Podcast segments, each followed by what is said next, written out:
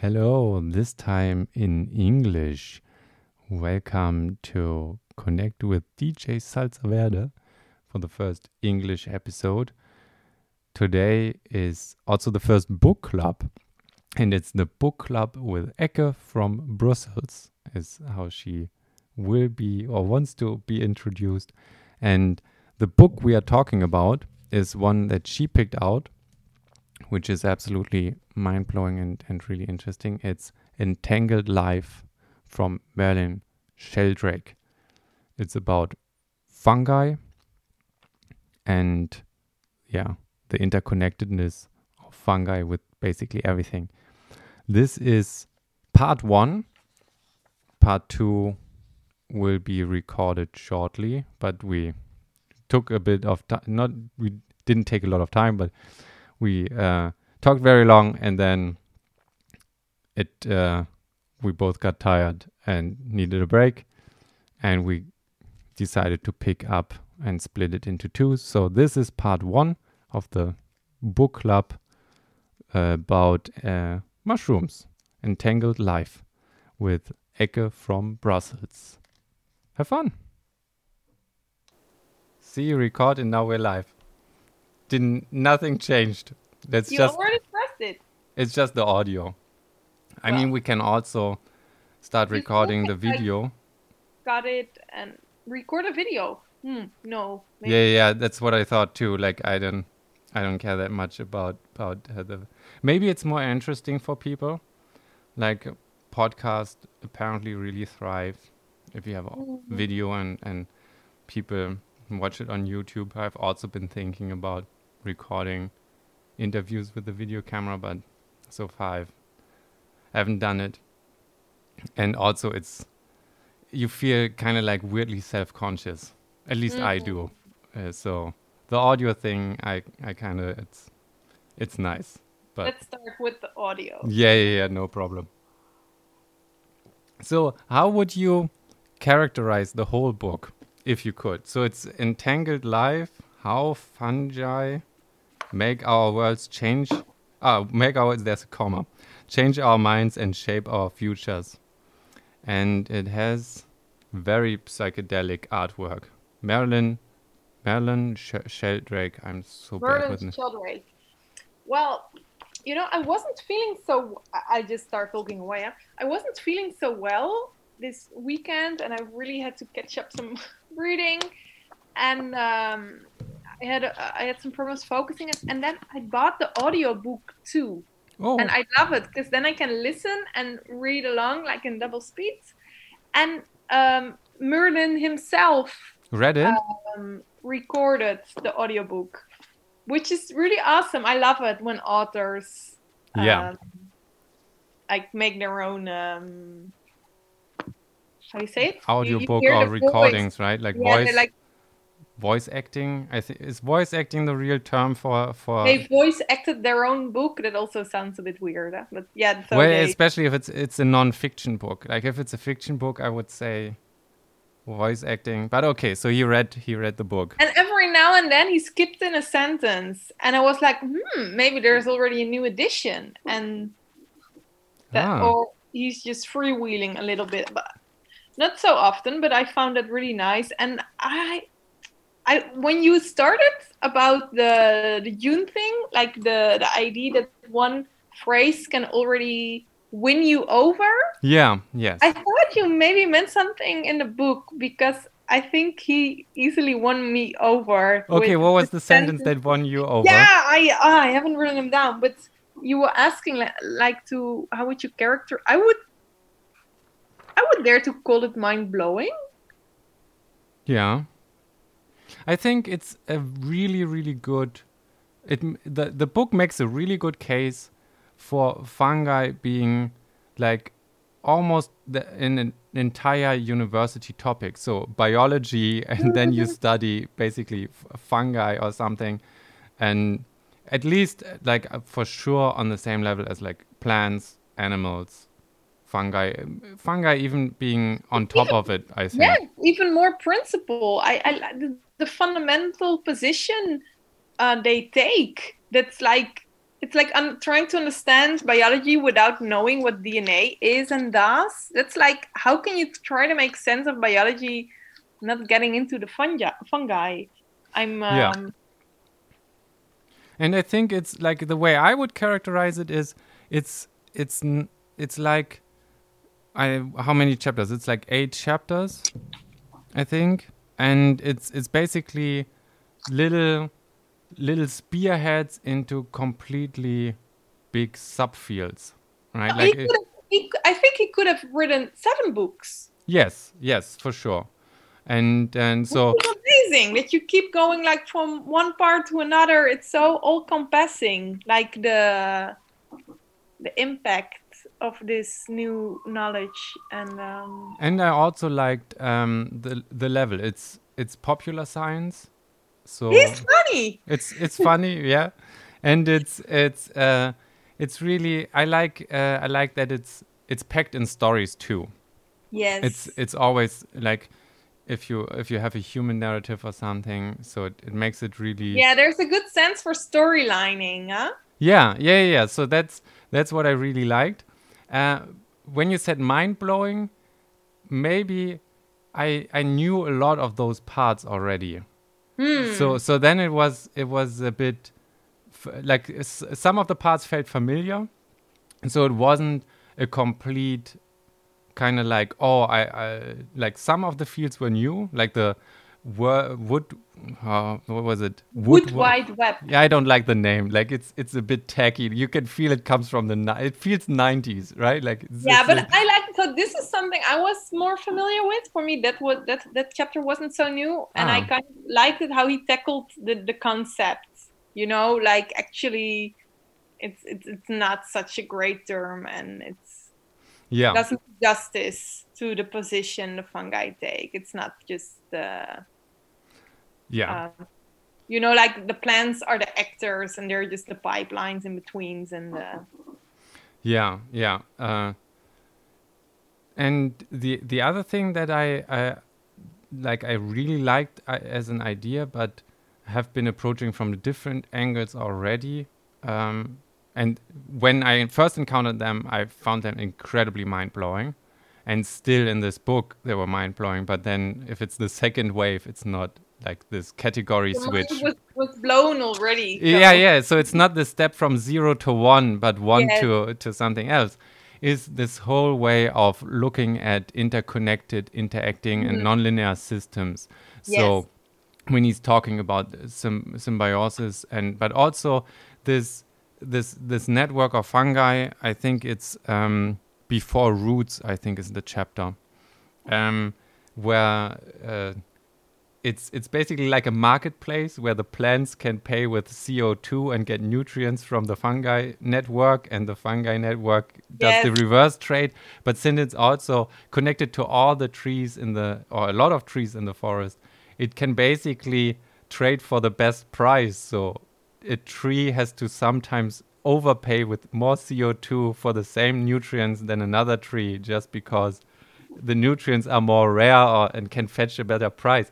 So the, I found this to be absolutely mind blowing and and incredible. So uh, overall, it, it was kind of like a nice, kind of, Lord of the Rings style walking through a big universe storyline, right? Where it's big universe. right like where where each chapter is basically a new like the elven and the the woodlands and stuff like this and you're like oh man this is like we have to go already like the news the new Yeah. you're excited about the new thing but We're leaving this territory. yeah but you can feel the depth of it right and so so all in all it's it's i think it's a good marketing book for for for fungi i think so Well, definitely. I think it made well me think like I, I want to study this. I want to Yeah. become a my- mycologist. How do they call it? yeah I love to find out that this um, what's her name, Barbara Potter. This I, I know I had like children drawings um, when I was little from her. Beatrice, sorry, Beatrice Potter. She was a mycologist too. ah okay That was my one of the most.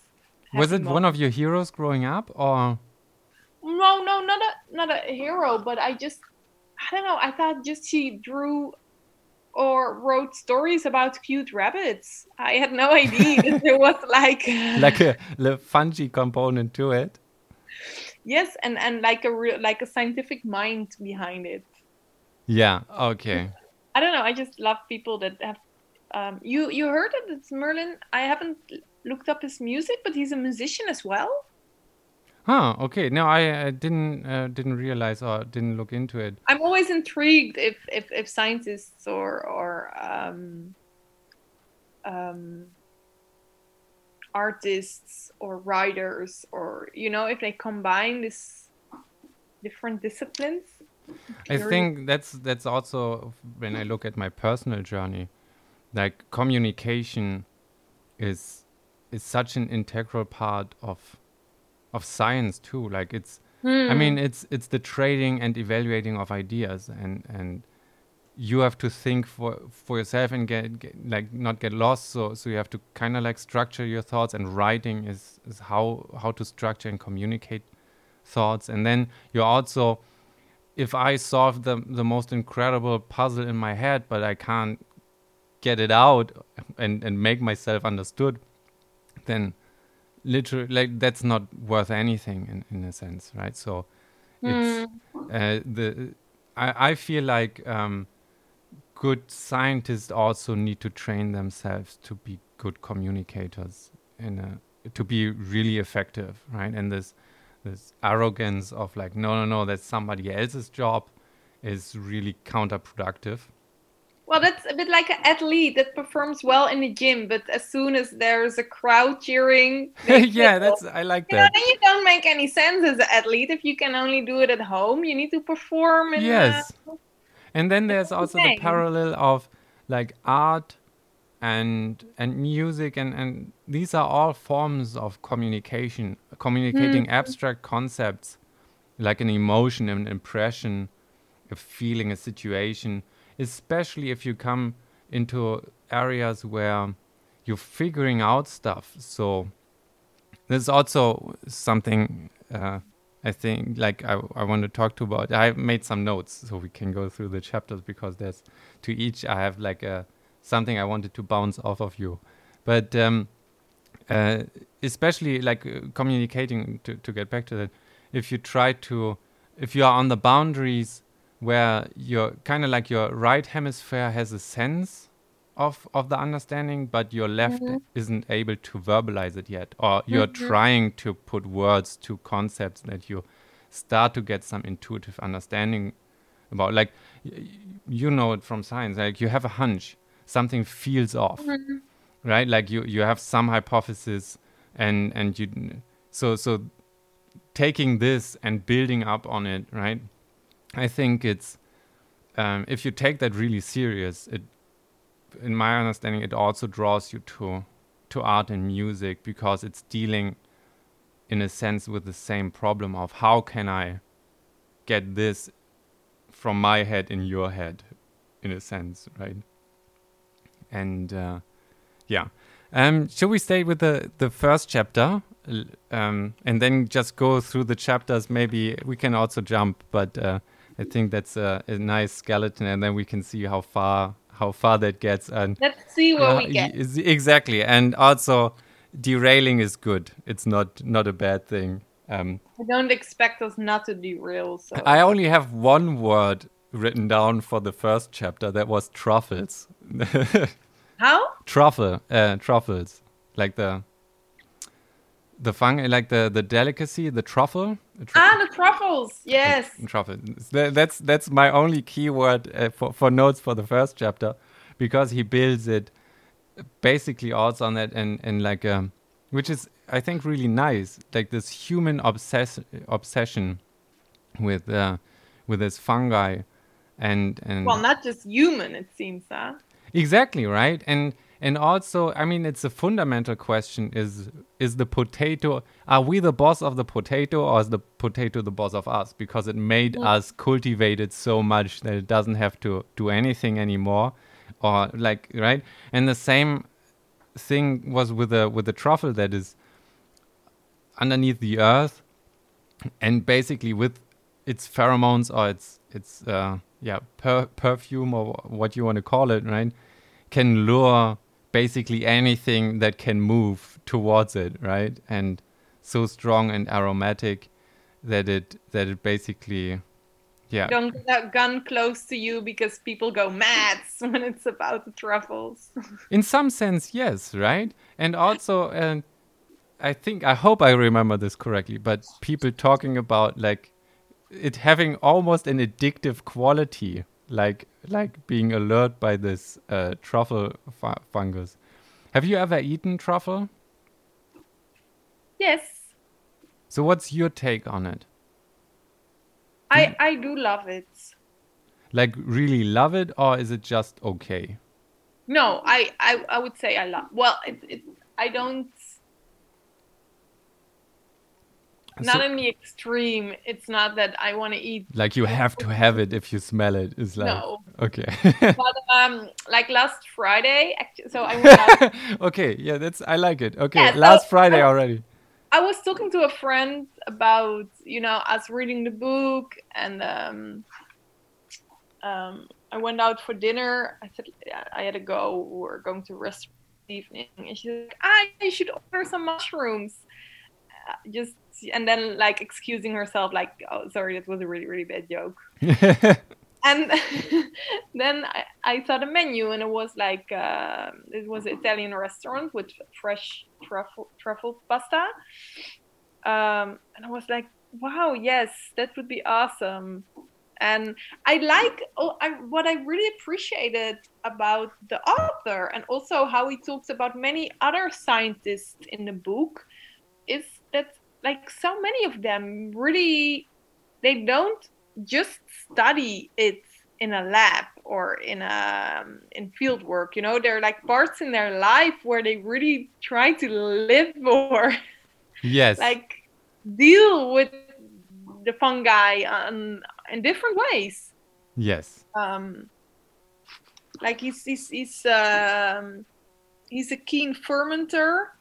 I i read i don't know how how how professional he is in it or it's just for fun but um, so i like that idea that i was like tasting the truffles and like mm. getting physically involved in the, the the amazing worlds of fungi what what i really liked like about the book was it kind of like this embrace of the mysteries of like mm. like there being something super ancient, like billions of years old, like a head start in evolution, right? And you can see it in how how fungi can break down anything and stuff like this. Like chemically, they solve really complex problems uh, in, in breaking stuff down. And like looking at these these systems and trying to study them and not being overwhelmed or discouraged by the complexity of it and the mm. interconnectivity of it, but basically just like diving in and becoming part of it and like like taking that that jump and that dive. But coming back to truffles, um, my brother uh, for Christmas sent me like bought me a little little piece of a of a truffle. They I think they they sell it in in, gla- in a glass with like mm, covered well, covered in oil so it, it doesn't dry out. And then I um I made uh, just pasta with it and like try to scrape it on top.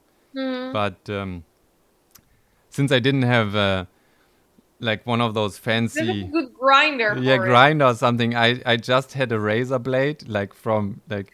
So so uh, I started u- using the old school one-bladed razor blades again to, to shave, mm. and so I, I just took one of those and like tried to to hold it down, and so the pieces were sometimes I think more chunky than than you than you should do them on pasta.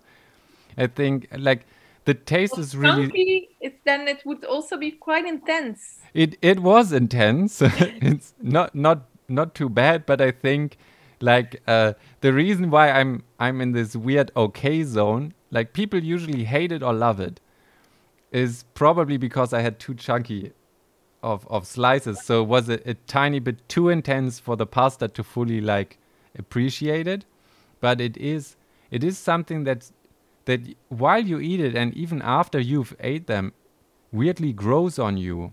Hmm. Like even even if the first go was just like I don't get it. This is kind of like weird. It's a bit strong, strong. I can't place it. But weirdly, when I when I think back on it, it feels like the memory starts to become more pleasant the longer I like I.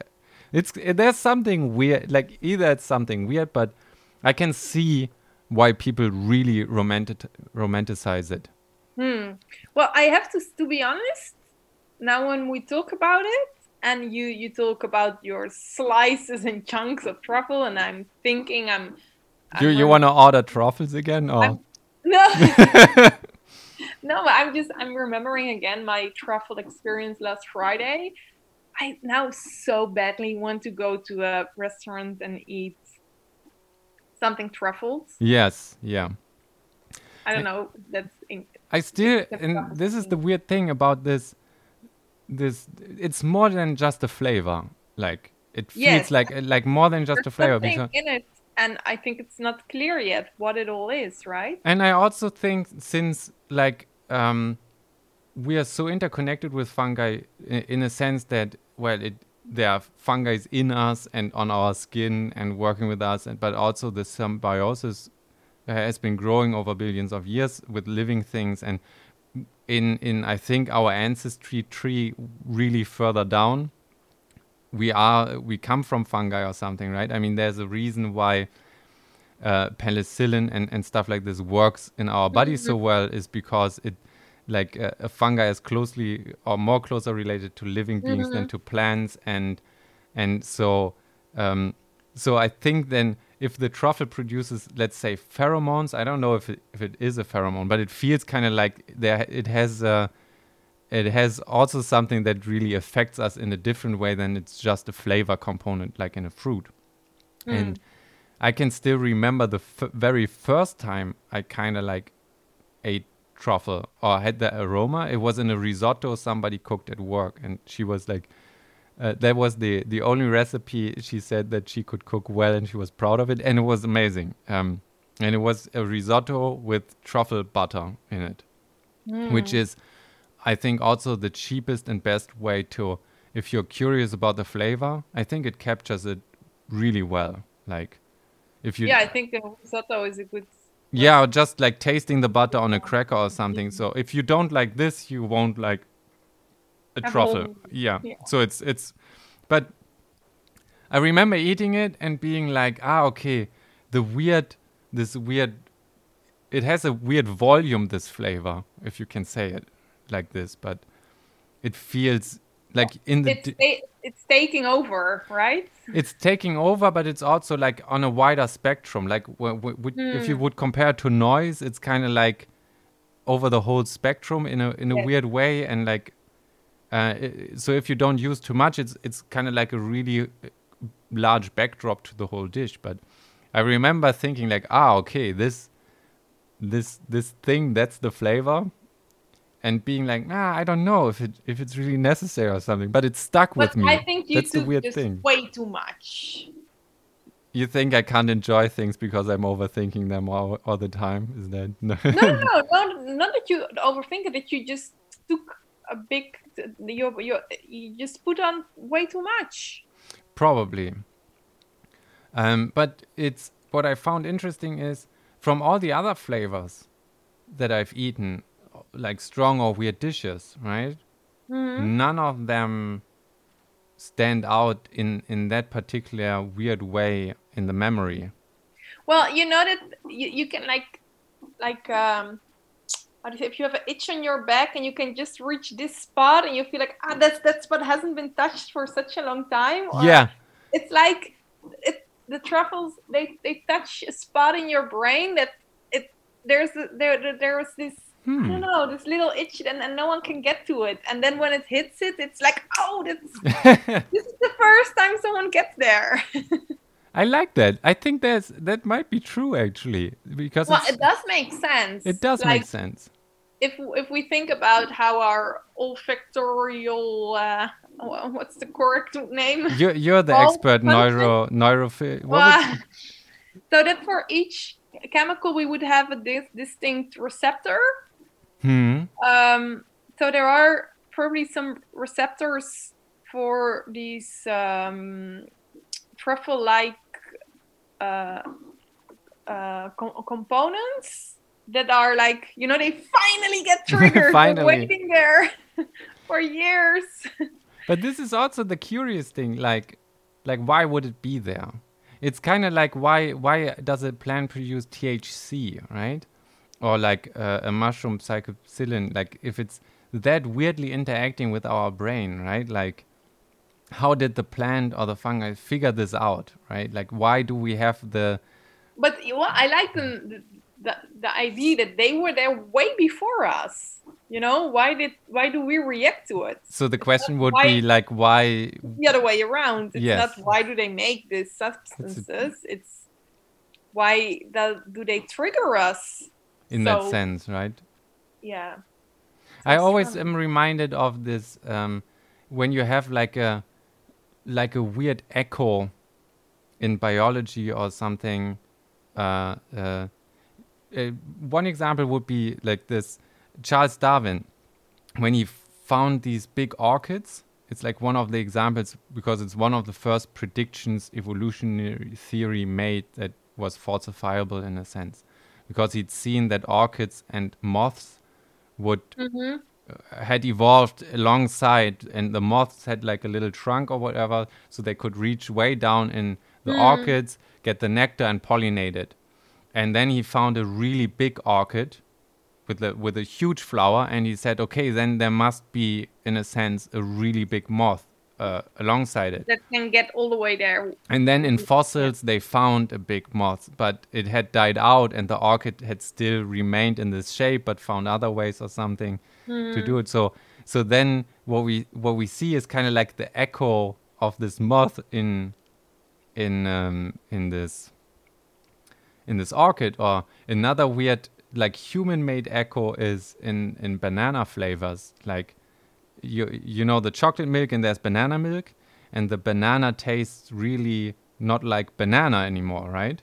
Like it, it has like this really sweet banana flavor if you uh, if you uh, have this. Did you have it as a kid in in germany? No, I never had banana milk. I, I, I I'm losing you here a little bit. mind blown. Okay then then it's then you have to trust me on it. But this banana flavor it's it's a really sweet banana type flavor and compared to a banana it tastes completely different. And you would you would bet that it's completely artificial. The thing is that the banana that we have is the cavendish banana that was basically made in in the british gardens because the original banana that was more popular died completely uh, because of a fungus. Again fungus. But the the artificial flavor was basically modeled after this old style banana that died out. So what we have is the chemical echo from this banana that actually tasted apparently exactly like the original or pretty close. Ah, so if we think the artificial banana flavor It's doesn't completely like made up. banana, Yeah, exactly. It's, It's from a different one. Yes, yes, right. And so that's that's that's what I that's what is the the human made analogy. We have this chemical echo of this mm. old banana where we've lost the origins for it. So to tie that back onto THC or psychopsilin or something, maybe that What is that the echo of? Maybe, yeah. Maybe this is an echo of some sort of useful trade deal or deal between species or something. You know what I mean? So, and now we basically react to like a reflexive handshake we used to do way in our genetic past or something that is now, well, still working but differently or so. Right? So this is this is always what this reminds me of that it's like echoes and Im- imprinted stuff somewhere else s- that is that is still interacting and has still some use but kind of like tells half of a forgotten story or something and that has also always a, a really like inspiring mys- mystical quality to it it feels like uncovering Ma- mayan ruins or something and like seeing a story uh, on the side and you you always wonder like what what did this part fit to in the past or something but um, that's also what I think is with, with truffles or, or a lot of these mushrooms as well. There's it feels like it links into there. There are a lot of echoes in it. Yes, I think there are many echoes there.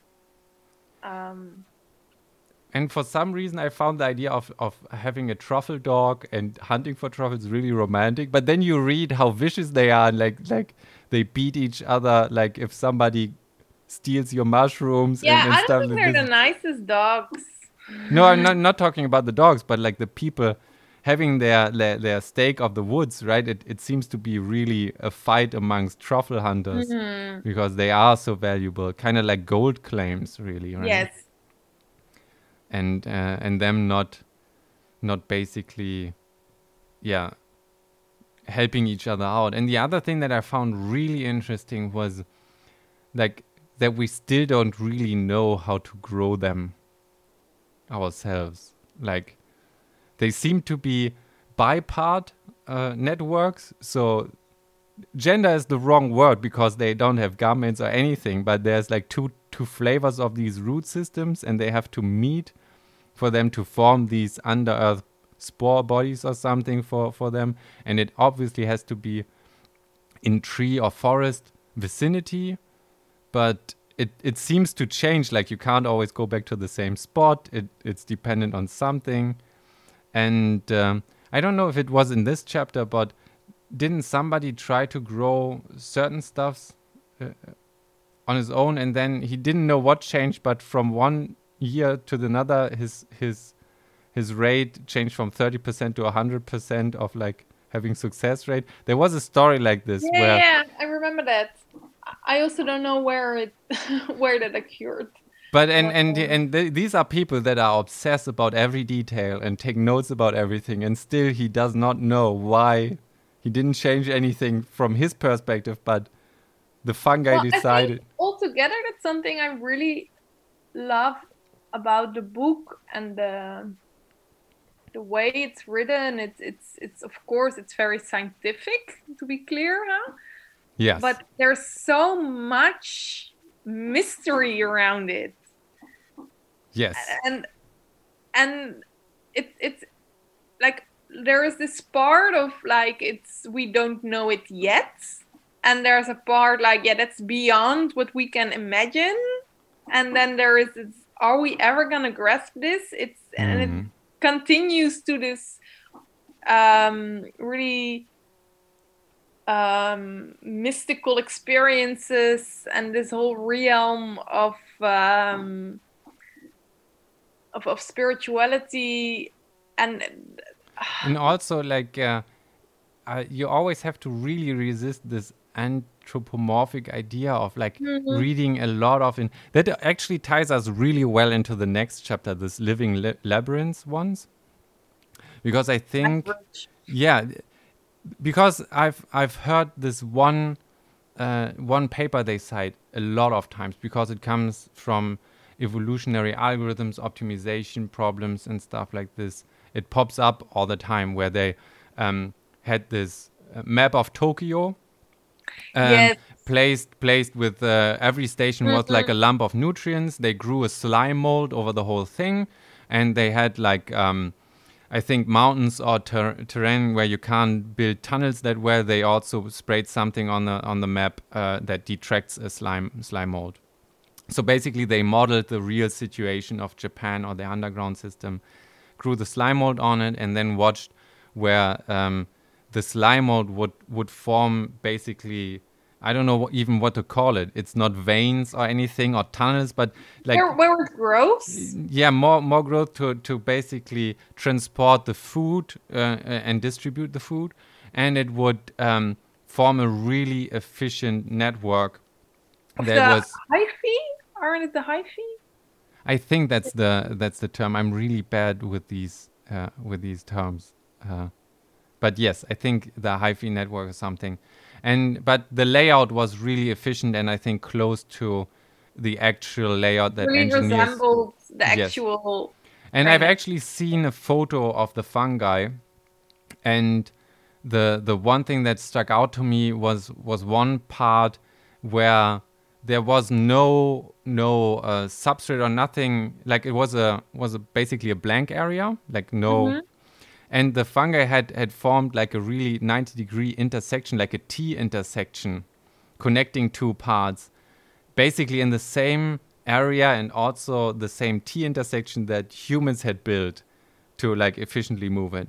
So that that's really stuck out to me. And the reason why this has always bothered me this paper or anything is and I, I still don't know where to land on it but people always quote it in this like this being intelligence or finding like it's solving the labyrinth problem right? And, and subscribing some certain things into it. And there's two things like they are not really co- well cooked out as ideas yet but one was i've always thought about could a diffusion equation in a substrate coupled with if you if you couple it to a, let's say a two liquid model you have one liquid where basically the diffusion can happen and the stuff that diffuses basically can can also non-linearly interact with the substrate and basically make like imagine the fungus or like the substrate just dying where there's no food and just regrowing where there is food right? And in this like weird weird liquid that decays and like grows, right? The food can diffuse. Wouldn't maybe this type of really simple model could this also form like an efficient network or not, right? So my question was more like going in the direction of do we actually see some some life form solving a problem here by communicating and having electric signals, right? Like like they show mm. that fungi have, or do we see um, basically evolution itself encoding uh, a solution algorithm inside like basic diffusion reactions or something in the function reactions right right like you can also solve a labyrinth by like uh, like one of the easiest algorithms if you're lost is you stretch your left hand out you touch the left wall and you keep mm-hmm. moving and you never uh, untouch your your hand and then you you just run around the maze and you will guaranteed reach uh, reach the end. You, well, it's not the most efficient one, right? Given, but it's one where, where you how you can solve it. So so saying that if evolution would produce a fungi, right, that just like keeps its left hand out and just like walks around the thing, would you then say the fungi is intelligent because it can find its way out of the maze, or is that basically you, you get where I'm like mm. That's why I said uncooked ideas. But it always irks me a bit. Is is it like? well, but I think the interpretation is is is you know that's exaggerated. Like how much do we project in there, or is there really yeah, something that I'm missing? Because I mean, it they, they sketch it out. It it feels like a brain, and this is something that really like it, it's really inspiring. And then you have to put the brakes on, but it feels like because they are really large networks that the whole earth could be a thinking brain. It's pulsing with net like like uh, electric signals from the fungus and it's it's kind of like right? Like having a, a subconscious but i think that's over projecting in in some sense. But maybe it's not and and the same holds true on the small labyrinth scale right? Is this thing like a brain figuring out something in a non well what i what i like about the book is it, it basically tells us to not think in in objects terms right? And um and terms and concepts. So the whole idea whether you call it a brain or not doesn't make much sense if you see that it's about the processes and the interactions and the system dynamics that in the end matter. And the individual compounds are things our brain used used to need to make sense of the world but let's go beyond that. Yeah. I think i, I read one little booklet uh, like some weeks past and it has been fascinating me and i think uh, there's a follow-up book that is larger that i now need to read because of it. And it talks about the right and the left hemisphere of the brain and and basically the question why do we have two separate things why are they so little connected like there's just like a tiny piece connecting them and why is that piece that's connecting them the main function not trying to connect it, but still like trying to isolate those two things, right? Mm, I wouldn't say it's it's. But still, it's like why why is this not one lump, right? And so he's the the the well, main. that's not weird. We have two eyes. They are not so. but still, but two eyes and and stuff like this, you don't need like uh, you can process both both things with one brain. But so his main point is that the left and the right do different kind of kind of attention in a, in a sense, right? So the left is more concerned with like, or, or or basically, his whole point is like if you if you look at a bird, the problem a bird has to solve is really complex. It has to eat, meaning it has to have a really concrete sense of the world, concentrate, manipul- manipulate the world, like pick out a seed, Mhm. while at the same time not being eaten meaning you have to scan your surroundings have a diffuse sense of everything scan for unknown uh, so uh, anything right like dangers and react to them right? And uh, his point was like that basically the left and the right brain uh, do these different types of attention like the left being the focused one and the manipulating in a sense of that's that's why with most people the right hand because it's controlled by the left is the dominant one because it's the one that interacts with the world and you uh, that's also why why concrete speech is in the left like this is the whole idea right? And why the right one is more of this broad sense thing and he says the right one is the more important one in a sense because it's the the oncom and i immediately had to think of a fungus being like only a right brain type thing you know what i mean because it's like it it doesn't Yeah, need I, I, I, I see. Or am I really stretching it? I might be stretching it too far, but this because this the whole the ego, the concrete one, like a, a concrete image of the world, like thinking, is not something you would ascribe to a fungus, but it feels like like it has like this diffuse awareness of its of the surroundings, or it's interacting with it in a in a really like like diffuse way. And so when when the distinction got sketched out it made me think of ah okay maybe that's the right brain. And maybe that's i'm really pushing it and going on a limb here with my idea. But maybe that's the reason if we if you eat a magic mushroom why you lose your sense of self and only have this connected feeling because it's like all the messenger stuff that a fungus uses it's about this connectedness feeling thing and it doesn't know about like what the left part of the brain actually needs to do Well, but this is. I- thought. i'm I i'm really going out but it's it sounds no, nice no. right That's not what I'm saying. I thought it was pretty well described in the book how they see it on the on the scans. I, I don't know. I think I guess it's uh, fMRI. might be yeah when they talk about what chapter was that um Or the magical minds. I mycelium minds yeah yes yeah Magical minds. That's how I remembered it. it's it's the same thing Yeah, it's that the same thing catches the energy. So that the people that take LSD, if you put them in the scanner, that their brain shows less activity, and the Yes. whole uh, default well, what was default mode default mode of brain activity? I don't know. There was a Yeah, yeah, that's what I also remember. It it it goes down, not up, but also this the the thing that blocks the connectivity goes down, right? And I think that's the weird yes, effect, but right? I I think if it would like have more enhance one side of your brain, it Oh. would definitely have been found there. yes, that's true. But it it makes this the connected thing happen, right? Like it connects the whole brain more if the the the region in the brain that is mostly occupied with blocking or separating these two regions or keeping them focused on their their task. If you dim this it might be so it, it feels like this this diffuse attention or this general attention theme fits to a fungi a lot right? Like if i would try to imagine what it would feel like to be a fungus if you could even attempt it right?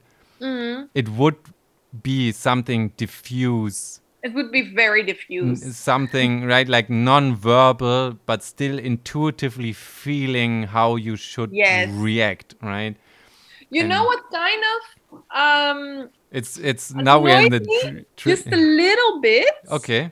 Because for the rest, I'm a big fan of this nice guy. Yeah. But um he doesn't seem to know a lot about octopuses. Yeah. And there is one sentence about octopuses, and I think it's quite clear that it's like uh, it, it was added in the end. Like someone read it and, And said, like you, you can't talk about this and not mention any, you know, because the oct- they kind of then he added like one line, yeah, and oct- octopuses you also see this, but you know the way he put it there, it's like he didn't really get into it. Yeah, with octopus, what I I um I understand is that they have a lot of. I think that was also in the book. The point I don't know if I got it there or somewhere else. They have a lot of like neural fiber or something in in their in their tentacles. Yeah, Right. I think he says like, yeah, they also have a lot of neurons outside their brain. That doesn't make any sense. I mean, they barely their Yes, yeah, yeah. brain is a diffuse Yes, system yeah. like this miscellaneous diffuse network. Yeah, It, and it catches it's it's about the same problem. There's no central executive. Um, yeah. It's a it's a weird way of of confusing the head as uh, with with the brain, right? mm, And I think we, we talked about it in the past too, where we still disagree on how many different brains we have. I am still thinking three, you're still thinking two, but we both agree that it's not one.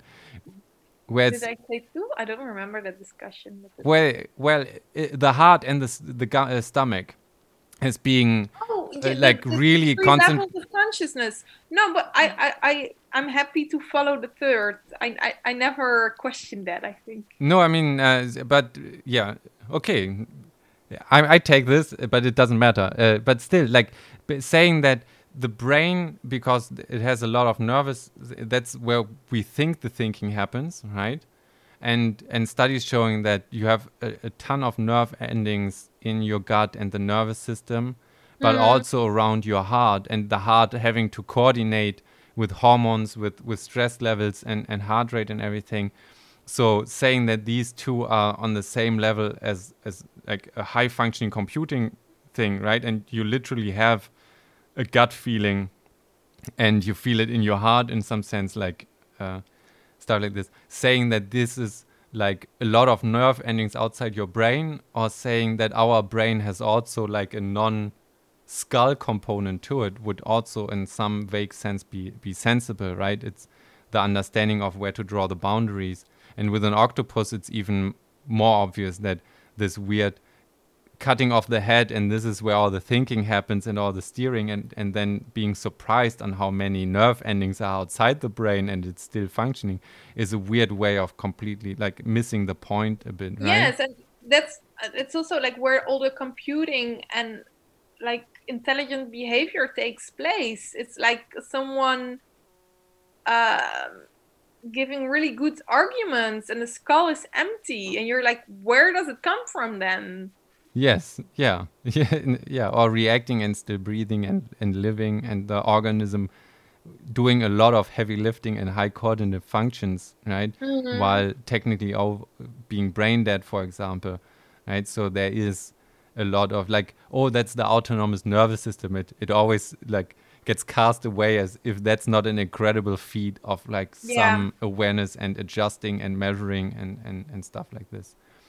yes, And- and when we talk about this, like the idea of, of where does intelligence come from, or what do we need it for? You have you have the Yeah. idea that you have like the sensory inputs, and you need to process it, and then you have outputs in, in, in actions or whatever. yeah. Um, that you kind of have this processing unit, which is a very computer-like uh, metaphor Yes.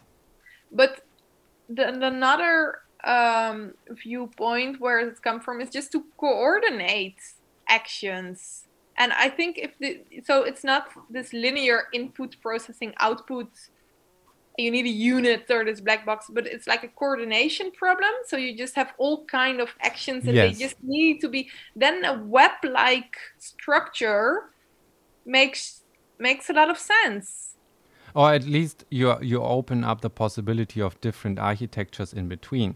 yes I actually used this metaphor a lot uh, when uh, when doing my, my day job, like data science and the uh, decision theory and stuff like this. So when people want to have dashboards and everything, like um, I find it really important to to think about what decisions do you have to do and stuff like this. And the analogy I tell them is, so if you want to build a brain, right, and this is the intelligence center and the dashboards and the data science everybody wants for their company, right? Like we want to know.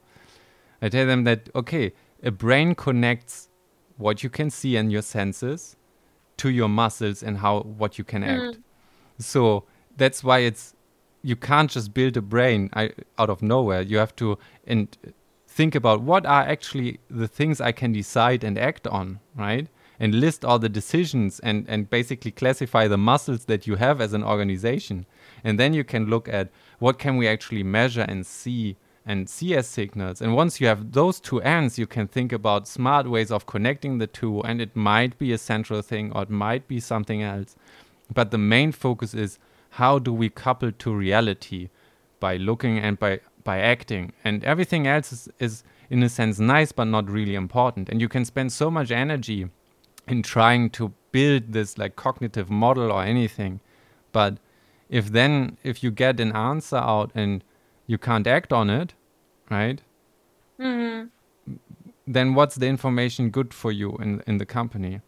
And if if uh, you're desperately waiting for a signal that is unmeasurable right then have you really built the, the smartest brain for the situation right? Like oh it would be really nice if we could see the magnetic field. And if if it's now like really necessary for us to do so then either we we we hope we evolve it or the real sense is like we've we've bet on the wrong horse in the in the sense. And i've been thinking about like what a brain is in exactly those terms. And uh, what you say is i feel really really helpful there too. It's about this coordinating things. And if a company is really big it might even really be better to not have a centralized brain to not mm. route everything through one bottleneck or something but to have and that's what agile does and a lot Yes. of like autonomous that's basically trying to build what nature does like the octopus the arms have their own almost unique brains and an octopus is incredibly smart like the more i learn it, i can now i cannot you started to get into it Yes, but and I cannot eat squid rings anymore. You know, like like this octopus, like the food and pa- paella and something. I can. This is, those things are so smart. It's it's scary and like I feel I feel bad. It's like, it's like eating a unicorn. It's like you, sh- you maybe it tastes good. It can, w- well, and and they do, but it's a little thing now dies when I see see this but it, but this is basically what what you try to to build or on the other hand where you if you if you look at it like he did on on the octopus and say oh it has a lot of stuff out in the in the arms but maybe that's even a liability right? Like you you frame it in the it's where it's, it it shouldn't be. You limit yourself in a sense on on how to cleverly solve a problem which an octopus very obviously uh, has done. Yeah, yeah. We should we should do find anything on an octopus. Like the mimicry octopus itself is is worth like a whole did that's- you get the video from for about the watch? Yeah i saw i saw plenty of of uh, uh, of different ones where it's they can mimic colors texture and yeah even, yeah then i know but remember that you told me about this watch? But it wasn't you. Was it uh, uh, like a watch you mean like a wristwatch or yeah like so someone told me that he saw a video i thought it was you but maybe i'm mistaken sorry it might be me and i also He don't remember a video so- where there was like so i think there was a diver who had a wristwatch like a classical one like ticking yeah with um with the fingers. How do you call it? I think. Uh, Yeah. Yeah. And I know then- what you. The octopus mimicked the watch with the ticking finger. Oh no, I I would definitely remember if I'd seen this. And I And was so- like, no, I don't believe. I mean, I understand they they mimic a lot. Like they're extremely good, but that they have like a full, like almost real watch that is like working as a watch, moving as a watch. I was like, no, you really you need to send me this video. And I'm still waiting for it. Okay, I, I thought now the big tada comes and it's it's, it's credible, but from what I've seen so far, I find it it's plausible. Like I'm I'm not discarding it Yes, outright. No, I'm like also, I, I I'm still skeptic. I, I'm still skeptic, but I've seen enough to to to say like yeah, well, that's where I am too. this is but I this. still want to see it before. Uh, I think what is really amazing about the octopuses is that they, you know, they live so shortly. They don't even have time to develop their intelligence. They're just spontaneously fixing all problems and then they die. And I'm like, what would happen to such a individual octopus if it could actually learn? Because they're good learners. I mean, they are like really big octop. Uh, is the plural octopi? Octopodes? I, I I've heard both, and I even read something like, "Is it octopuses or octopi?" And I, I, I don't. Or octo. I, I think I also heard octopodes, uh, like with the. Or that might be my brain misfiring. Like, anyways, more more than one octopus. Like, Yes. there, there are some in the deep sea that live long. Maybe maybe the biggest sign of their intelligence is that they haven't come up and said hello. like, no, but they live long. Then maybe that's li- five years or something. Yeah. it's still super short, right? For such a yeah that's that's true and um yeah there was uh, like how did you like first stumble upon octopus if we're already in this tangent because octopus like if if anybody listening gets anything out of it it's fungi are also cool awesome cool but also respect the octopus like it's yes. uh, that's a very good question. I I I don't really. Uh, They've always been there, and like I think as a kid you're also fascinated because they're like really weird. Like if like they're I think alien-like. Huh? exactly. They're I was about to say this. Like I think Joe Rogan also said it in a podcast once. It's like if we didn't have them on Earth.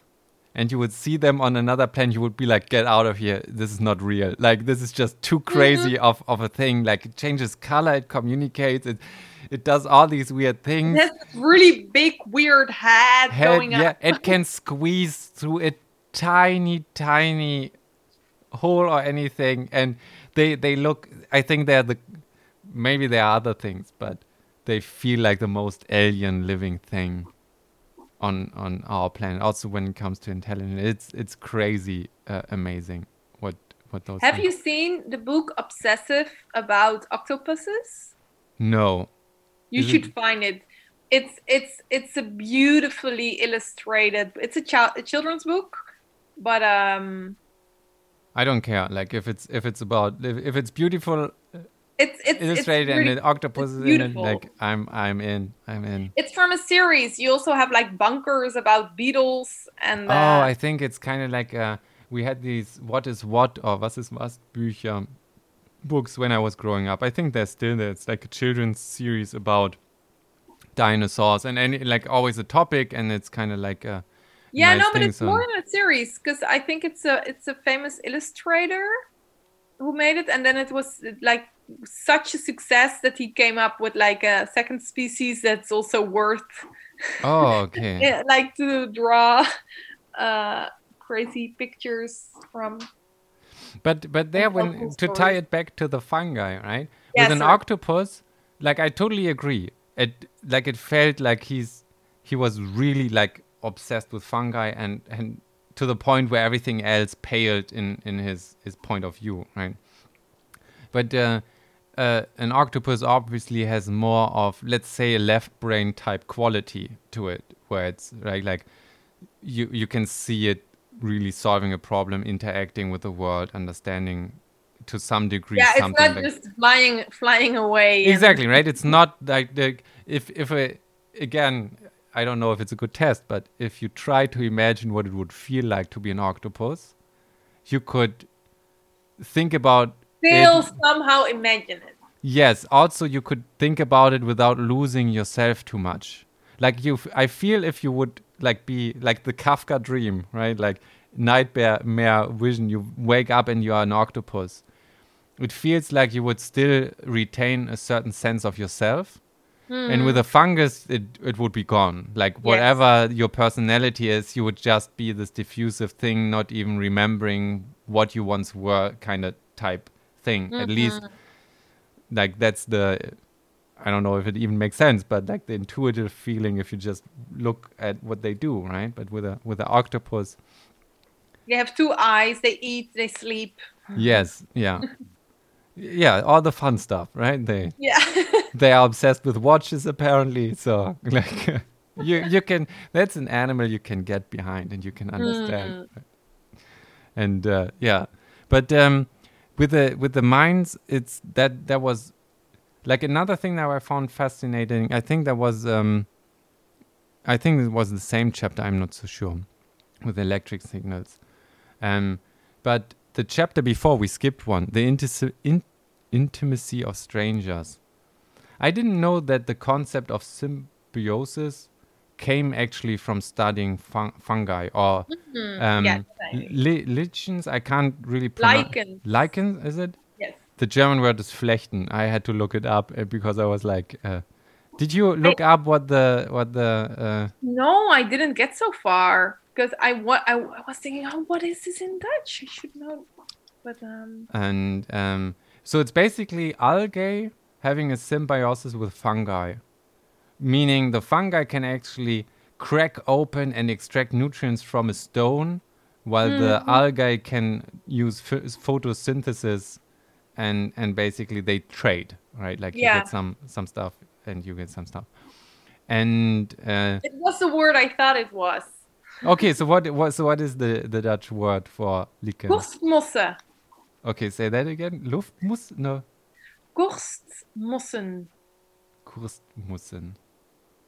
It doesn't feel right. I think you're making it up, but Yeah, it doesn't sound so beautiful as they as they are, because they are amazing, right? yes, yes, and they And look. I think Korstmossen is it's a bit of an ugly word. So Uh, Flecht is also not not a pretty sounding word. It it it's a bit bit rough, and I mean, it's also you just see them on stones, and you don't really realize what what it's actually like. It's it's a tag team eating a stone. Like like Hmm. Well, just thinking about like like a, a fungi being able to break open minerals and like consuming and shaping literally the earth, right? Like yeah, they do shape. Yes, that is a crazy idea. Like I, I, that makes me feel I, I want to know everything about this. How do they do? I actually wanted to propose it to like to do together like instead of a book club we do a study club and we we, we buy just switched. big- We go full on on on mycology and, mycology. and- yeah I'd be I'd be down with that. That's the and, and work ourselves through the standards work um in the literature. I think that's that's also a, a really nice end uh, they, that he does in the book with the chapter radical mycology. I mean, then there's the last one making sense of fungi where everything gets tied up, but um, the the the the last before the the second to last, I don't know, like chapter cha- uh, chapter seven from eight, right? um, where he's talking about all these uh, yeah citizen scientists studying stuff with fungi and trying to experiment and to grow them. And there's one experiment where uh, somebody got uh, an oyster mushroom to grow on on cigarette butts, like Mm, uh, the, yeah. the stumps, and, and being able to break them down.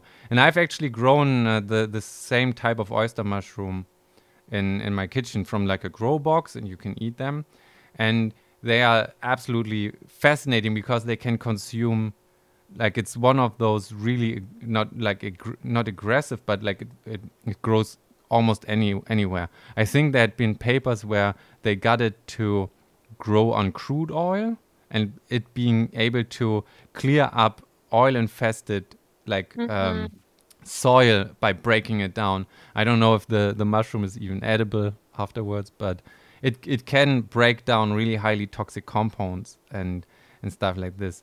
And I've always been like I'm I'm really shit at experiments. Like I'm I'm the born theoretician, not Yeah, but this is like this feels like the type of experiments you can do, right?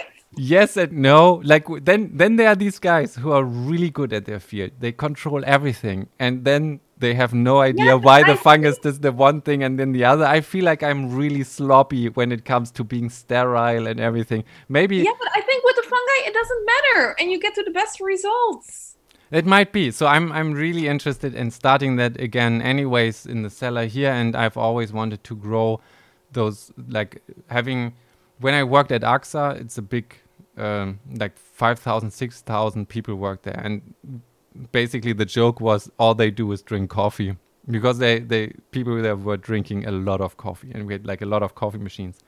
So I was always thinking there's so much coffee grounds getting there and this mushroom grows perfectly on coffee coffee grounds then you have a cat- uh, uh, ca- canteen where they get these five liter or big buckets mayonnaise or something where you could just like drill holes in and put the coffee grounds in and grow the mushroom and they most certainly have like a little storage room that nobody cares about because it's like a damp and Use somewhere off the mushroom factory there. Exactly, right? And then you have the cafeteria where they can eat the mushrooms. They right? Like and and it's it's a really nice tie-in for a- a lot of big companies that that I think would be actually really feasible and it's a nice and cool project. Plus these oyster mushrooms are really I think really robust. So when I if I would pick something and I think I'm gonna um, when it's it's cooling down a bit more, but I'm gonna order a grow box again, and I would always like I would pick like I've grown oyster mushrooms, like gray oyster mushrooms, and um, what's the other other one? Um, Igelstachelbart is the the German one. Um, pom pom mushroom is another name for it. Um, I forgot. It looks it it it has it looks like it, it's called pom pom mushroom because it looks like these pom poms cheerleaders use, Ah, yes. and it's it's white, uh, completely white. Has like these little, almost hair hair like uh, stuff. Um, Is it a... No. I was thinking maybe they're like on the they're like on one on no, they're not. Unfortunately, they're not not on the cover. Um, I will uh, risk googling them now. Or I'm not googling uh, DuckDuckGoing, but it's uh, it's not. I don't think that word will catch on. Um, so now just finds pom pom mushrooms without saying what other uh, name.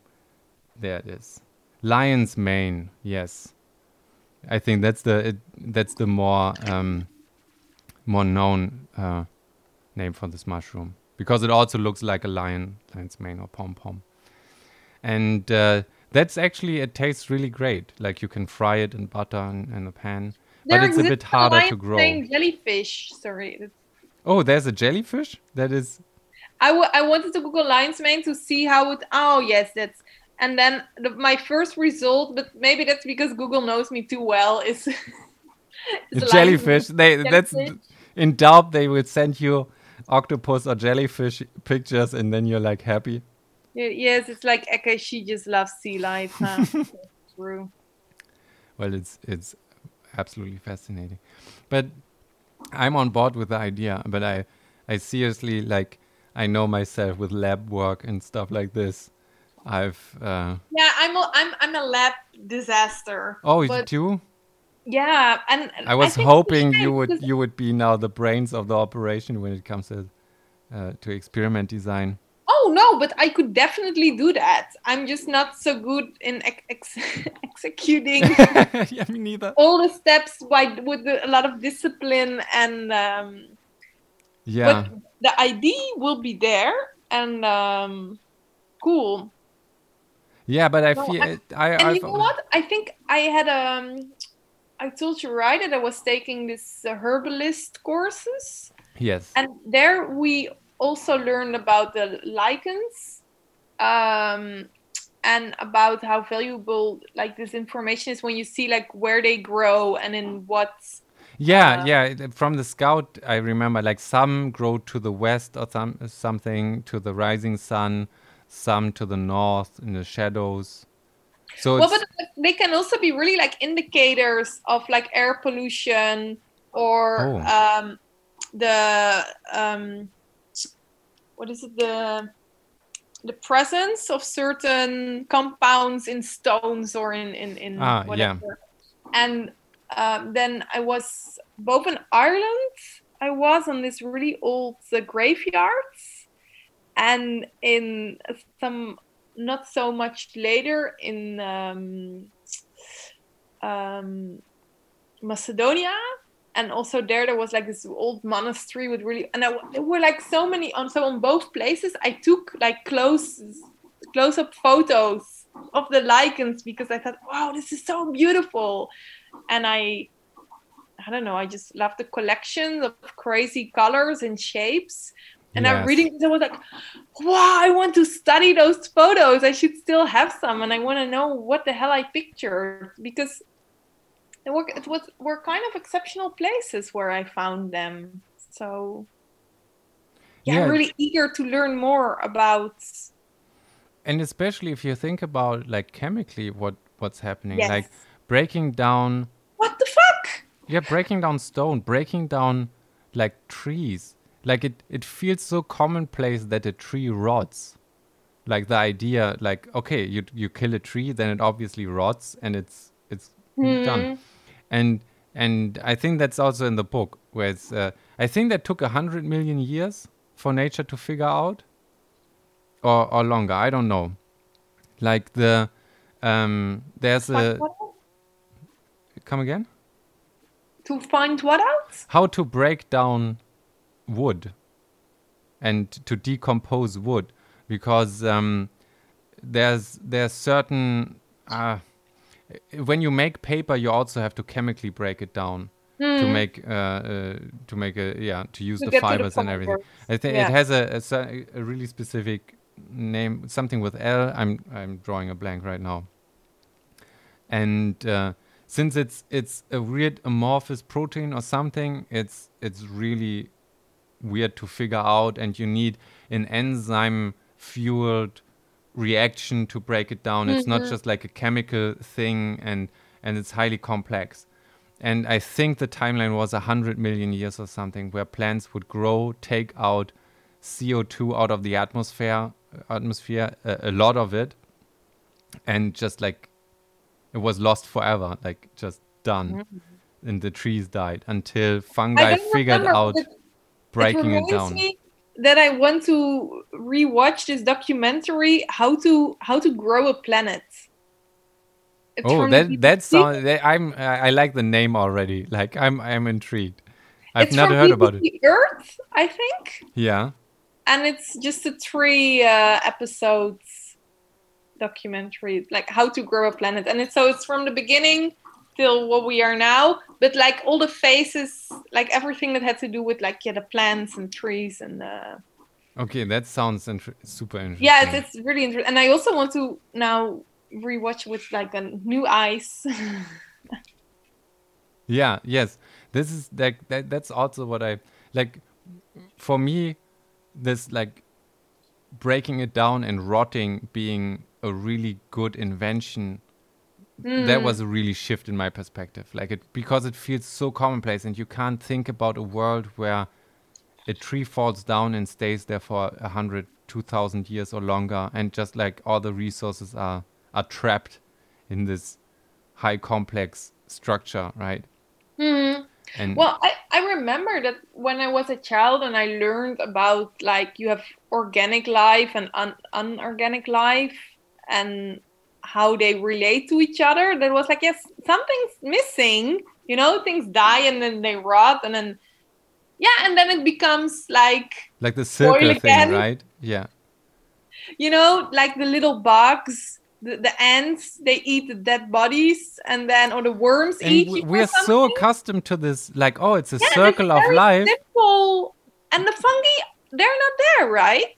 When we when children learn that the Yes, worms eat first dead of all- bodies and there i always felt something's missing and now when i was reading it i was like why did they never tell us And the other thing is, we are so accustomed to the circle that we forget that it started as a Hmm. line, right? Like it was a line and then yes it got closed because it was so wasteful in a sense, right? And the, the, basically, the fungi saved the saved the day by closing the they circle, right? They saved everything. They did everything. I mean there are that that's that i find mind-blowing that you know, i think i heard about it like once you read it you the more you get into fungi the less makes sense without them. Yes, yes. I, and that is so true. There is no aspect in life or in nature that functions without fungi. They're such a central team. Um and they are like uh, penicillin or something really useful for humans. And this this weird connection that we also talked about earlier um like paul paul Stamets i think i'm hoping i pronounce it like he's one of those like top tier mushroom guys.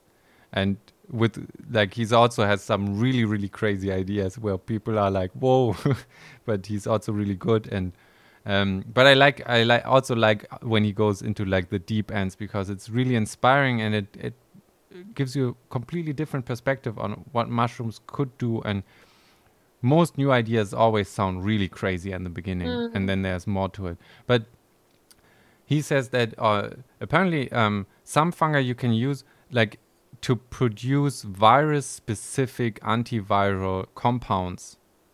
Right? So an idea is you get sick and you have a really weird bacterial infection or like a virus.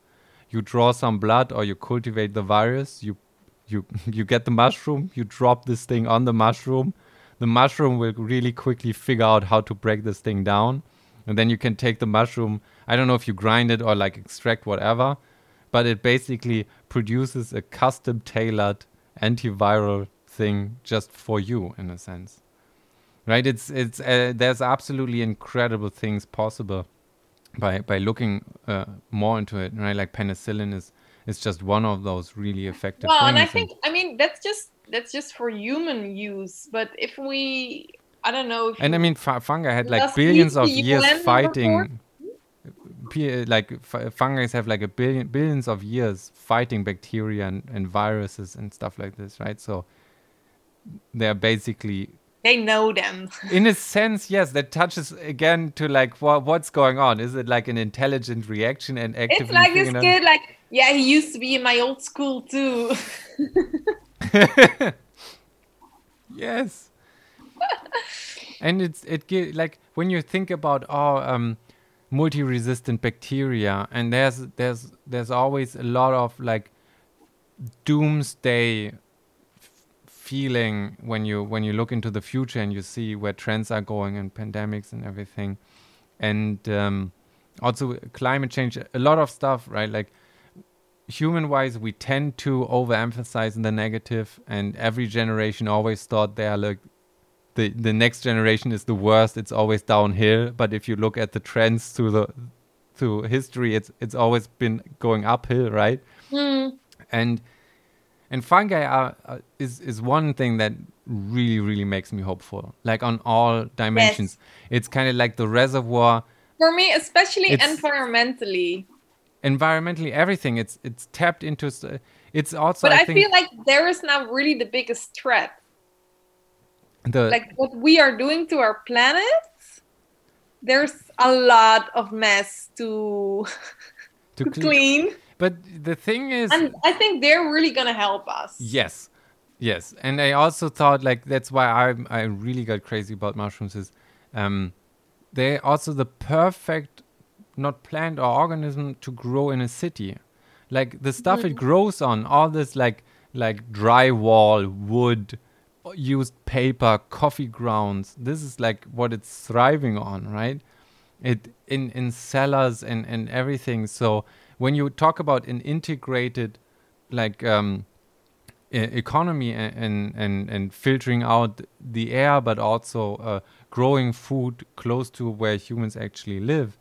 People think of vertical gardens and everything, but it's still it, it's light. You need light. It's it's space consuming, and the fungus is basically perfectly fitting into into this um, ecosystem, right? And and also the, the the sheer universe of what's what fungi have have solved in the past, right?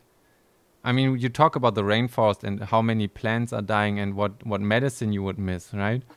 Thinking about the universe of the fungi and what stuff is is there as a treasure trove, right? Makes you really hopeful because it, it feels like there has to be a lot of solutions to problems we are facing like right underneath our feet well, like that, in the that, soil. that makes it so thrilling that we have no idea yet how much there's still to discover right? Yes. yes. We're just at the beginning on understanding what all those fungi have to offer us in solutions in crazy like also the the, the radioactivity that they just use as yeah and i was in chernobyl or something like, yeah it, awesome. Exactly exactly right. It's it's basically all all the shit we produce is still somehow Yeah, useful for like the for most extreme. I mean like nuclear waste give to the fungi.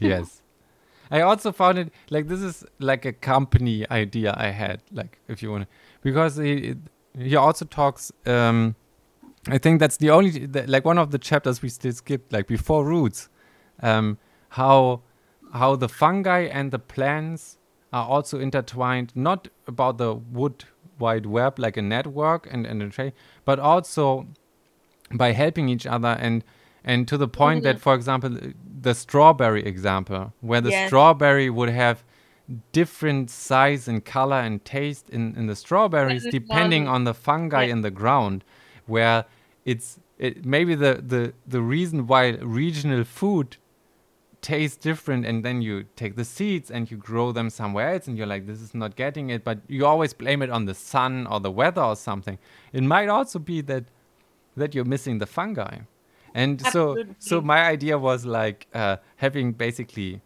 uh, soil seeds or something where you just like sell these little soil uh, samples and and sterilized earth so you can basically take the plant the seed and the fungi both home with you or grow somewhere else or try to start growing both somewhere else or in a yeah in i a, think that's definitely worth prototyping right there's, there should be something to it maybe But I think the idea of that you, I have no idea. I, I'm curious. Like also while reading the book, so I'm I'm subscribed to this magazine in the Netherlands, and last week they had on the cover. Wh- what type of magazine what is it called It's called the Groene Amsterdammer. Huh. Yeah, yeah, I, I was hoping it was an English name or something. Like now, now No. I, I don't have a smart follow up now. Okay, but what they on the cover they had what? current affairs. Okay, Um, so on the cover, they have um, you you just see this um, plants in a not in a lab, like in this yeah in a lab like situation. I think under this ultraviolet lamps, oh, is it? Yeah, um, and it says like the end of agriculture, the end of uh, keeping animals, the end of like everything, like how all our food industry becomes just factory work, and we and you know how yeah, these they the containers, right? Like where you have a container with finely tuned. I think the it looks like the leaves are black because they tune the absorption spectrum Yes. to the Exactly, they know exactly what what light they need, which uh, frequencies, and um, they get the and then it's hu- amount of always nutrients. hydroponic cultures and less water and everything and then it's a robot system Yes. yeah i'm always also missing fungi in there i think So, and I wondered, like, in how far, if you study agriculture these days, or like these big farmers, uh, you know they, they, they try to create the perfect um, crops. Also for taste right? I mean expensive restaurants they want a certain how how far is is it is it there today in in using fungi and different kinds? And can you even i mean those people should know they know about the science right that the fungi matter and that it tastes different and that it's it can't be that the experts in that field are not aware of of the science behind this mycorrhizal activity and the importance of it so I'm actually not so sure. Like it's sometimes it's weird how isolated and fragmented certain sub areas are, and especially if you approach it from uh, an engineering point of view, having hydroponic and having uh, nutrient solutions go through the roots, right? Is like a really efficient setup. So everything is geared towards. Once you want to introduce fungi back in, you have to have soil and then you lose the biggest value proposition for it being an automated like tightly controlled steering system where it's about water flow and nutrient flow and everything and so i think there's there's also yeah but there i mean there there, there are many companies making money out of creating the perfect yes. soil and creating the perfect fertilizer for the soil so I so my idea is I don't know, but that they are aware of the fungi's situation. but they know we can't we just can't deal with them. It's too complex. They don't listen. They're you know can't grasp them. Um, yeah. That it's just not workable. It might be this, or it might be that we we don't place the right emphasis on it. I mean, everything. Well, I think it's a combination because if you, yeah. Our whole history of agriculture has been done without fungi, or fungi only being like, as within pesticides, something that infects your crops, mm-hmm. but never in a sense of, oh, I need it, or let's look at it.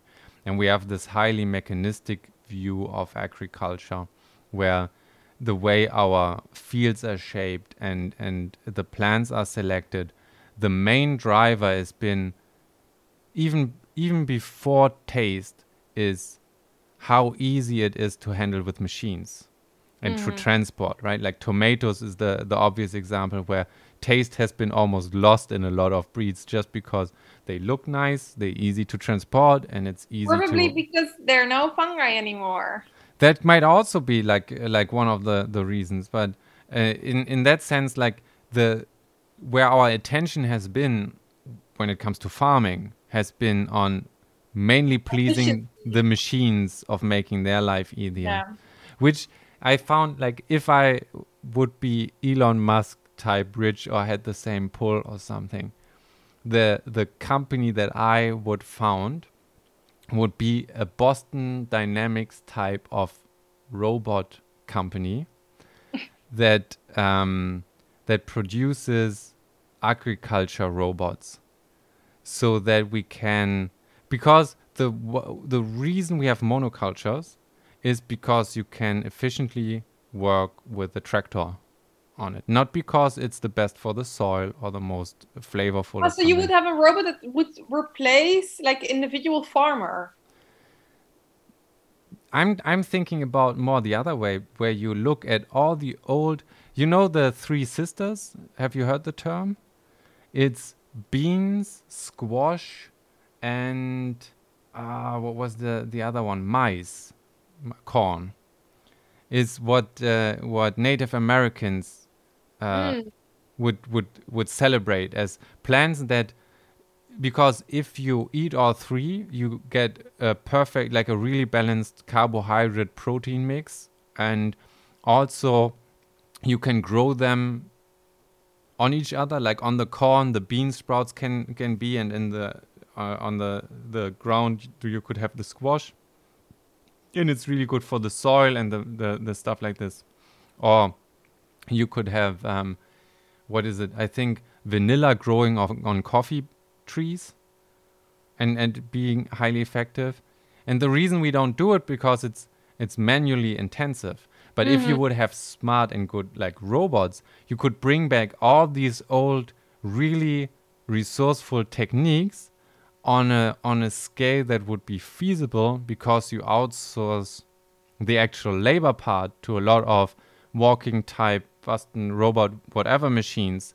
You don't wouldn't have soil compaction from heavy machinery, right? You could integrate wildflowers and bees and everything into it because actually pulling out the weeds and everything could be done by hand, quote unquote, now with machines, right? So that's that's uh, that's one thing. And where, things, but by robot. yes, yeah, but where I would yeah. like p- pull back, but it uh, the the reason we we tend to like not think in these directions is, and I think that's the tie-in with the why are they not so focused on mushrooms in these container things is it comes from a school of machine first thinking hmm. right? So and and getting this human first or like what if we had cheap labor type of thinking back where you where where you think about okay the only thing i have to optimize is the resource that i have the land the flavor the the plants and everything. And so it's it's plants first or product first again right that's a whole different school which I, I think you're completely right we're on the cusp of actually being able to afford that again but we're still basically with our mind coming from the old world and and and and thinking uh, uh, along those lines. So I'm really uh, like, I would love to have a company that that has like fungi, like pairings, for example, where you can buy like seeds but paired like a matrix, right? Like you have these. That's These a are the seeds. two-directional approach for something so complex as This- fungi. these are the- the don't fit in a fungi and- No, I mean where you can like I want to have carrots mean. and I want to choose this uh, fungi Yeah. that makes it more like vanilla like or whatever. I don't know, uh, or brighter color or something like a mix and match or something, or basically, uh, yeah, reproduce all the regions that you like in in the soil. But uh, These days, like from Bologna. yes, yeah. That'd be awesome. Get Italian tomatoes with an Well, Italian local fungi, right? Of course, that's not our interest, but you could definitely start selling this with this story. Yes. Just start selling soil from a certain region Yeah, and like claim it Co- contains. Cologne right out of my window. Like nobody. but yes, No, and you yeah, but you can claim that it contains the local fungi, stems, and species, so it makes your. Uh, but of course, the people that fall for this are not the ones that are really growing those veggies on a on- commercial scale. on, on, on, a reasonable scale. I don't know, but I think, um, yeah, you ma- you make a really good point with these container uh, gardens, especially if it's a sterile environment where you can control a lot and you can ensure that the fungi actually also survives, right? But I think it's really, I mean, the, oh, coming back to the truffles that they Yeah. can't grow, I mean, it shows that they're just too. I don't know what the uh, English name is. Pfifferlinge. It's also a type of mushroom. I have to look it up real quick.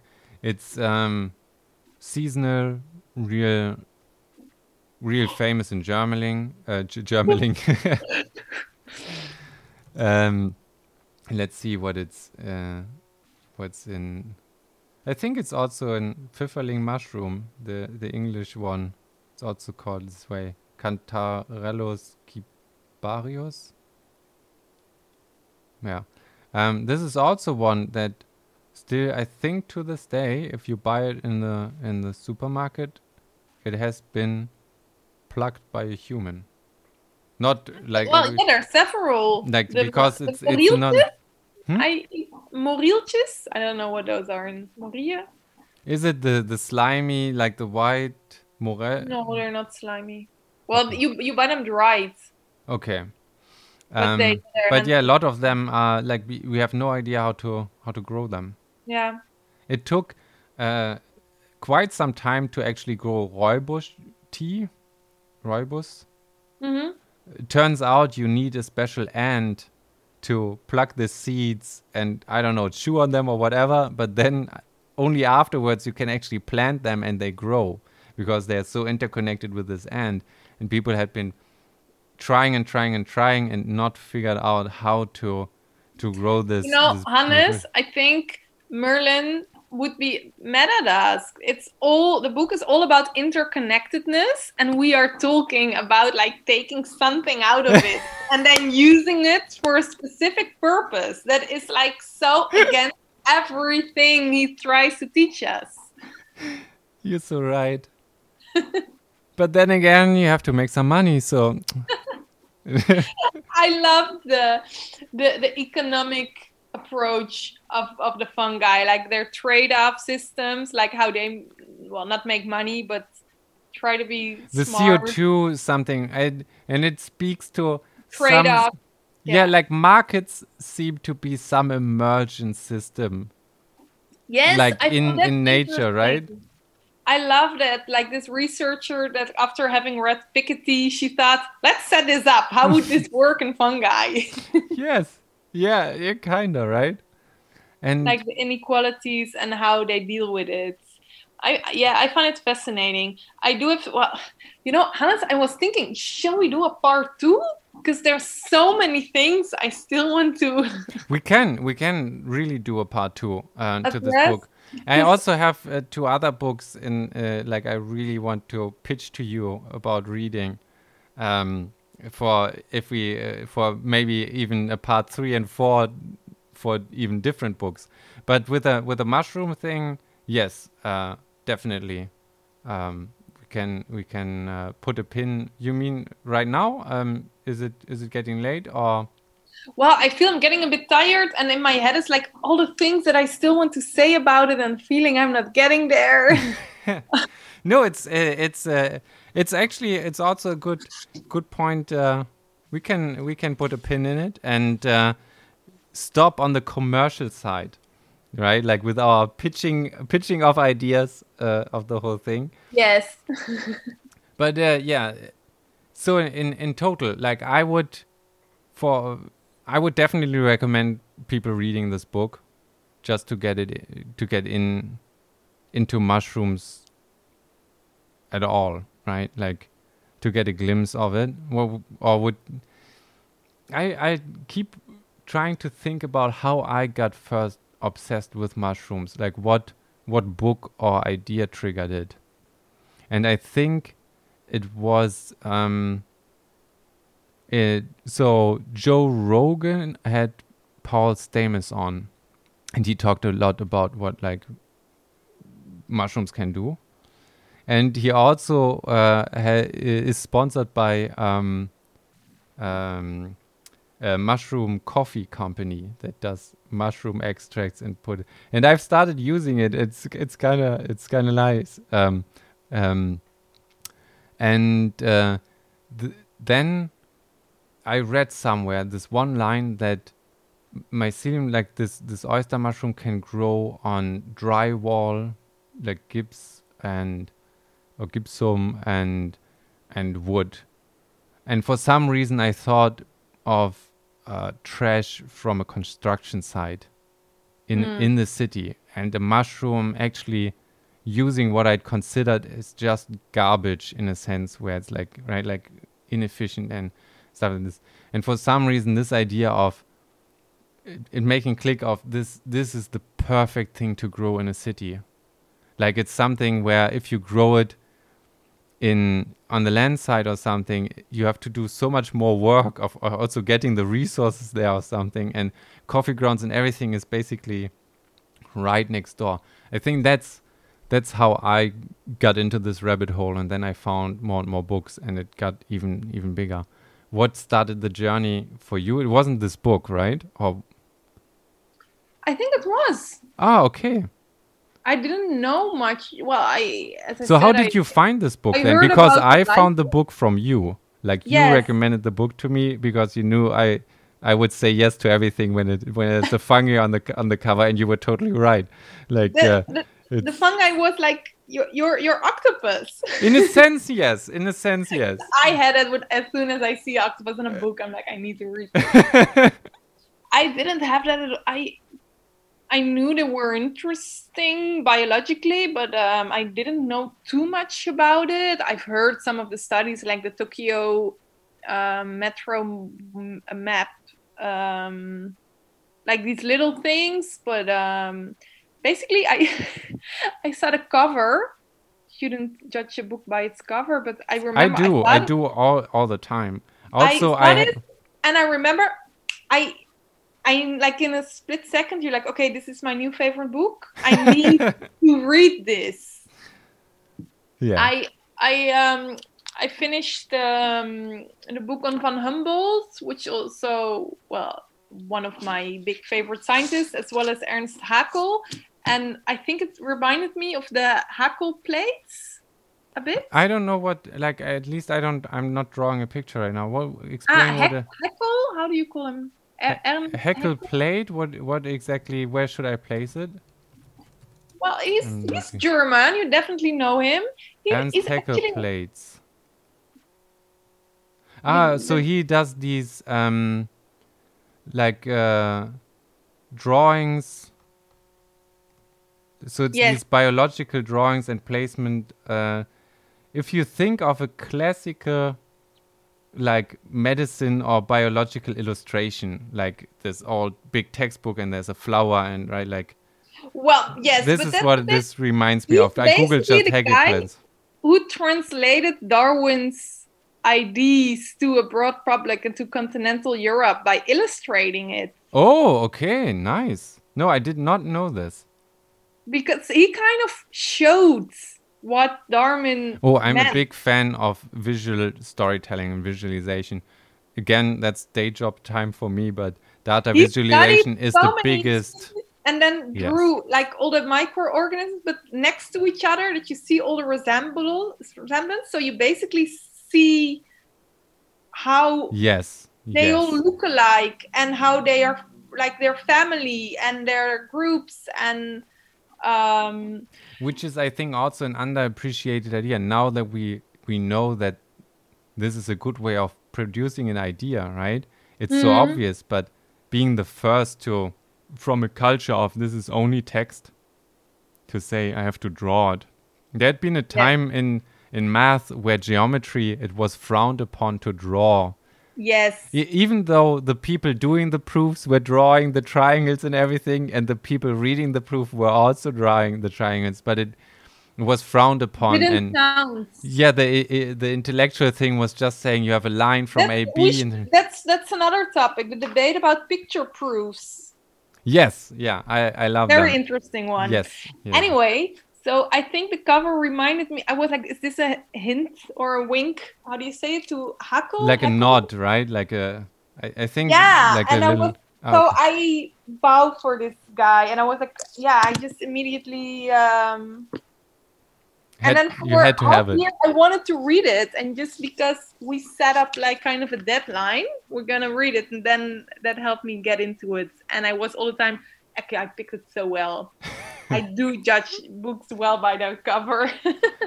I do too, and I think there's also something to it. If it's it's a form of communication. If the author like picks it as well, right? He wants to Mhm. communicate something. If it resonates, that's how I pick uh, actually vinyl, for example, in a in a record store. If the first draft is I go around and I, I pick artwork that really speaks to me because if it speaks to me, I Mm. there's some artistic language I ma- might have in common with a person, and then I listen to it related to what I've seen, and but it's a good first thing. And with books as well, if it's if the font is shitty or it's not really nicely Mm. said, it's so I don't know. I cannot get myself to to read it or enjoy it. The the ideas you have to allow ideas into your brain.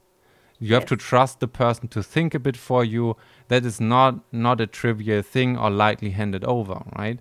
And if you fundamentally disagree with artistic choices, something is off. And then allowing that person into your brain or in like, like yeah, exactly. It's like I know what you mean. I know what you mean. it's like just just there. no. Like no, you had your chance. This is nope.